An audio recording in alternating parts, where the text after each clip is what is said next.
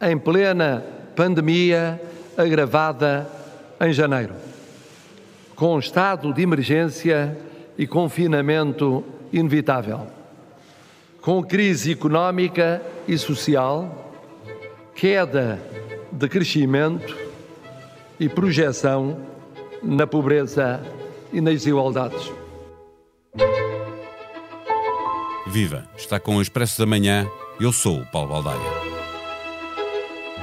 O país está confinado, as escolas encerradas, os hospitais a arrebentar pelas costuras, o índice de transmissão do vírus continua alto e os números não vão parar de subir ao longo de toda a semana.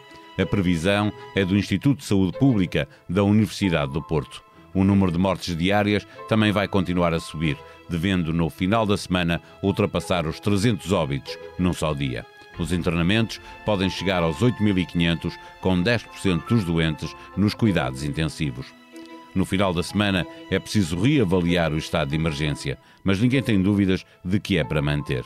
O confinamento também, e a não ser que a semana seguinte tivesse uma evolução positiva ao nível de um milagre, é altamente improvável que, terminados os 15 dias de férias, regresse o ensino presencial.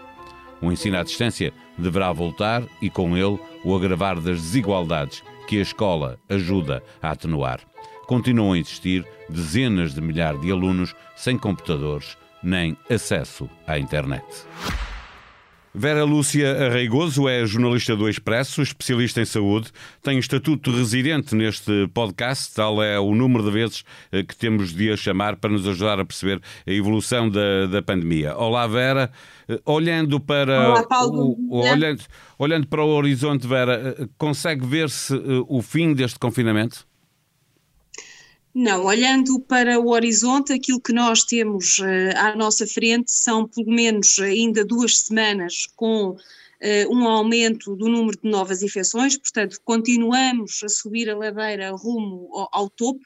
Esperemos que esse, esse pico seja atingido dentro dessas duas semanas e depois, paulatinamente, se de facto os portugueses continuarem a cumprir as medidas de confinamento, eh, possamos então iniciar eh, a descida.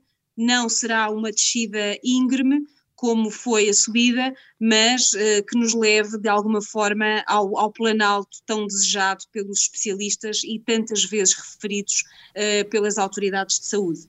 Eh, Vera, com o aumento do, do número de novos casos eh, ainda durante duas semanas, eh, os hospitais do Serviço Nacional de Saúde estão fortemente pressionados. As previsões, como estavas a dizer, não são nada animadoras. Novos casos significa também mais internamentos, mais cuidados intensivos, mais mortes. A gestão do, do sistema, integrando o público, o social e o privado, já está a correr melhor? Sim, a gestão do Sistema Nacional de Saúde, isto é, a aproximação do Serviço Nacional de Saúde com os setores público e privado, está agora, digamos, a começar eh, de alguma forma a fluir, não poderia ser de outra maneira, na medida em que uh, os hospitais não estão com taxas de ocupação que permitam fazer a tal elasticidade que tanto tempo foi referida pela Ministra da Saúde e pelo Primeiro-Ministro António Costa e, portanto, neste momento tem mesmo que ser assim. Ou seja, não há um plano B e a bem de todos, eh, e penso que aqui não há alternativa, tem mesmo que correr muito bem, porque uh, se assim não for, não vamos querer assistir às consequências dessa, dessa parceria uh, pouco eficaz e pouco efetiva, e portanto eu acho que chegou o momento em que todos uh, os intervenientes entenderam que têm mesmo que se entender, uh, dê por onde der. Eh, para fechar eh, as escolas, o governo alegou eh, que a variante britânica se estava a tornar dominante em Portugal e que isso acrescentava risco numa situação em que os números já são absurdamente altos. Já chegamos ao topo do mundo, infelizmente, nesta matéria. É previsível que a situação evolua nos próximos 15 dias de modo a permitir, se chegarmos a esse planalto e começarmos a descer, o regresso ao ensino presidencial, mesmo que apenas para os primeiros ciclos?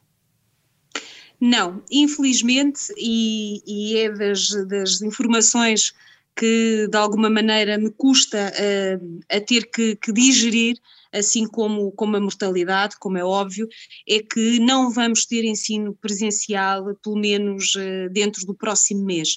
Uh, aquilo que os peritos nos dizem é que, neste momento, com todo o país com mais de mil novos casos por dia por 100 mil habitantes, algumas áreas com mais de 3 mil casos, isto são números completamente avassaladores que não permitem qualquer recuo nas medidas de desconfinamento. Uh, nós, para, ter, para se ter uma ideia, o ECDC, o Centro Europeu de Controlo de, de Doenças, diz-nos que é já preocupante quando chegamos aos 240 novos casos por 100 mil habitantes. Uh, e nós, em Portugal, acabámos por banalizar este número, portanto, era quase como se fosse um perigo aceitável, é um risco menor, e não o é. E, portanto, os números estão agora à vista, nós somos o pior exemplo a nível mundial e não se espera que haja condições uh, muito em breve para que isso aconteça. Há quem admita que quando chegarmos a cerca de dos 960 novos casos por 100 mil habitantes, possa existir aqui uma brecha de desconfinar nos anos letivos uh, mais jovens, portanto, começar se calhar com o pré-escolar e com uh, os primeiros níveis de ensino, mas quase que a título experimental e a medo, a ver como é que corre e depois logo se toma outra, outra decisão. Portanto, estamos longe, infelizmente, de voltar a ter as nossas crianças na escola.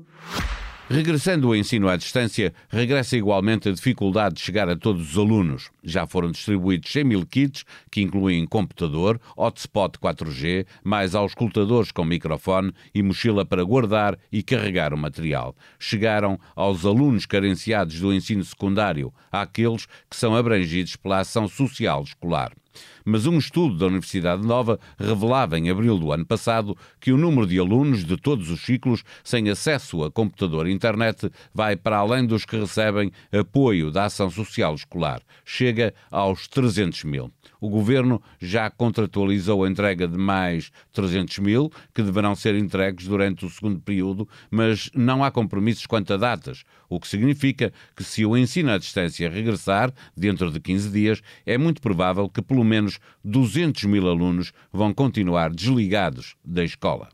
Isabel Leiria, jornalista do Expresso, especialista em educação, também ela com o estatuto de residente neste podcast. Viva eh, Isabel! A esperança é a última a morrer e os protagonistas da educação, sejam professores, dirigentes, pais ou alunos, ainda sonham com o regresso às aulas presenciais, mas os números e as previsões não deixam margem para uh, grandes sonhos. Ainda assim, há muita gente a sonhar que vão poder, acabam as férias e regressam às aulas presenciais. Uh, vamos ver, teoricamente os cenários estão todos em aberto, uh, essa reavaliação há de ser feita ali próximo do dia 5 de fevereiro, até lá as atividades letivas e não letivas estão efetivamente suspensas. Agora, a decisão é difícil de reverter, sobretudo por duas razões. Primeiro, porque foi condicionada à evolução da situação da epidemia no país e a situação não está para melhorar. Uh, os próprios especialistas dizem que ainda não há um pico à vista. E a segunda tem a ver com a variante inglesa, que também foi referida pelo Primeiro-Ministro como estando a preocupar mais.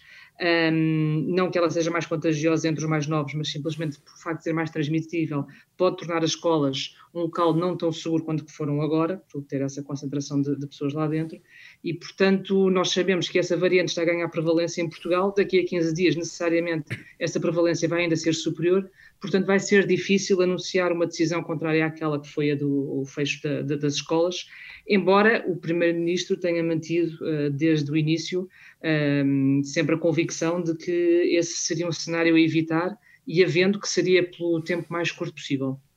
Eh, o governo já distribuiu 100 mil kits tecnológicos, eh, comprou mais umas centenas de milhares para entregar neste segundo período aos restantes alunos que não têm acesso nem a computador nem a internet, eh, mas não se compromete com uma data de entrega. As escolas estarão preparadas e haverá vontade para tentar compensar estes alunos que vão continuar desligados, pelo menos durante algum tempo, com aulas presenciais, uma, duas vezes por semana? Eh, vamos ver, os diretores têm dito que estão preparados para avançar para o ensino à distância e a verdade é que tem havido experiências pontuais disso. Cada vez que uma turma vai para casa, são 15 dias que estão, que estão em isolamento e que estão a aprender à distância. A questão é tornar esta solução nacional e prolongada. Aí é claro que os problemas começam, começam a surgir. Há a questão dos equipamentos, claro, mas não só. Eu acho que qualquer pai, de, de, sobretudo dos alunos mais novos, percebeu as dificuldades que é garantir o ensino e a aprendizagem com o ensino à distância, estou falar de pensar, por exemplo, no primeiro ciclo, e portanto não querem, não querem passar por essa experiência, mesmo que tenham o computador, e não todos, nem todos têm, mesmo que tenham uh, pais com qualificações para apoiar, e nem todos têm, uh, o ministro Dilo, e eu penso que neste momento não há ninguém que, que, diga o contrário, que o ensino presencial é insubstituível e é muito, muito, muito mais eficaz. A questão do, dos computadores, com a entrega de 100 mil até ao momento, eles co cobrem a população credenciada do ensino secundário e esse é outro cenário para o qual eventualmente se, possa, se pode avançar, se por acaso a situação da epidemia do país melhorar, era pensar num regresso num regresso dos mais novos às escolas e manter, por exemplo, o terceiro ciclo e o secundário à distância. E, portanto, esses 100 mil computadores é o suficiente para, para cobrir ação, os, os, alunos que beneficiam da ação social escolar no ensino secundário e por aí o governo ficava protegido e poderia dizer que, pelo menos para esses, garantiu, para os mais carenciados, garantiu o equipamento. Uh, estes 300 mil adicionais, de facto, não há qualquer previsão de quando é que vão chegar, no limite podem, podem chegar no final do segundo período e não beneficiar ninguém. Eh, a questão é, eh, não estando esses alunos desligados, eh, não há uma obrigação por parte da escola pública de lhes garantir acesso à matéria, acesso ao professor, e isso não terá que passar obrigatoriamente por um, um ensino misto para esses alunos, pelo menos? Sim, é, é, outro caminho possível e, e aliás já está previsto uh, no decreto que, que, previa a organização do presente ano letivo. É claro que a situação da, da epidemia estava longe de ser o que, é, o que era, não, não, não, tinha gravidade comparável com a, com a que estamos a ver neste momento, mas já previa os três cenários. E na questão do, do, ensino misto e mesmo do ensino à distância, o que se previa era que os mais novos, uh, só no limite, fecharia as escolas dos mais novos, portanto, tentar-se sempre que esses regressassem, se mantivessem na escola, e mesmo passando para uma ensino à distância para todos. Havia determinados grupos de alunos que deveriam ter garantido, as, deveriam ter as portas das escolas abertas nomeadamente os alunos apoiados pela ação social escolar, os alunos que os, as direções ou professores entendiam que não se davam bem ou não tinham condições para continuar com o ensino à distância, e os alunos com necessidades educativas especiais. Ou seja, esse é outro, outro um terceiro cenário possível, que é ter um, um, um ensino misto, em que só alguns vão, vão à escola, deixando a maioria fora para evitar as tais concentrações e diminuírem mesmo assim a, a circulação e a movimentação de pais e alunos.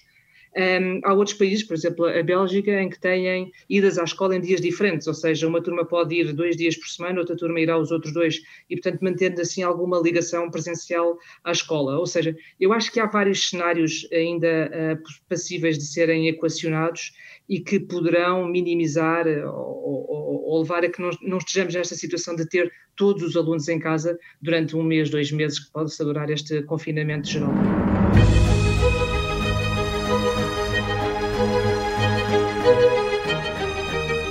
Em expresso.pt encontra toda a informação no rescaldo das eleições presidenciais. A jornalista Liliana Valente foi perceber o que levou 28.404 alentejanos a votar em André Ventura. Não há uma resposta, há várias. Para conhecer neste texto, faz também uma comparação dos números conseguidos agora pelo candidato do Chega e os resultados conseguidos pelo PSD ou pelo PCP noutras eleições. O futebol regressou e ontem houve jogos do campeonato. Um bom motivo para uma visita à Tribuna Expresso. Com dois terços do país em risco extremamente elevado, é essencial que acompanhe no site do Expresso a evolução da pandemia no país e no mundo. Ruben Tiago Pereira foi o responsável pela sonoplastia deste episódio. Tenham um bom dia, nós vamos voltar amanhã. Até lá.